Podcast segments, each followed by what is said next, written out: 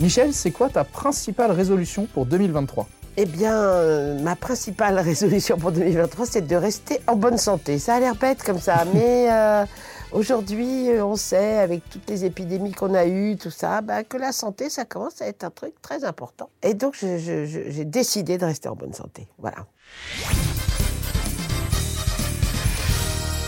On se rappelle en 2022 dans un podcast, tu nous avais dit ma principale résolution pour 2022, c'est d'arrêter de vieillir. Eh ben, voyez. Est-ce que ça a Eh marché ben, ça, euh, Alors, oui.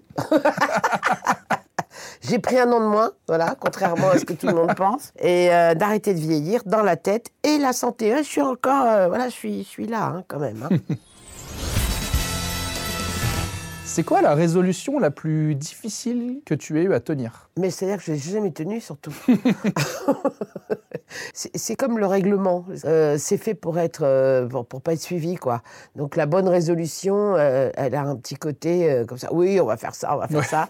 Et puis en fait, on le fait pas parce qu'autrement c'est pas marrant. J'ai l'impression que quand on se donne des bonnes résolutions à faire, ça devient un truc qui, pr- qui, qui peut devenir lourd, même si c'est pas grand chose, quoi. Puis qu'on a du mal à tenir. Est-ce que c'est, ben, j'ai pas envie d'être comment auto-senseuse.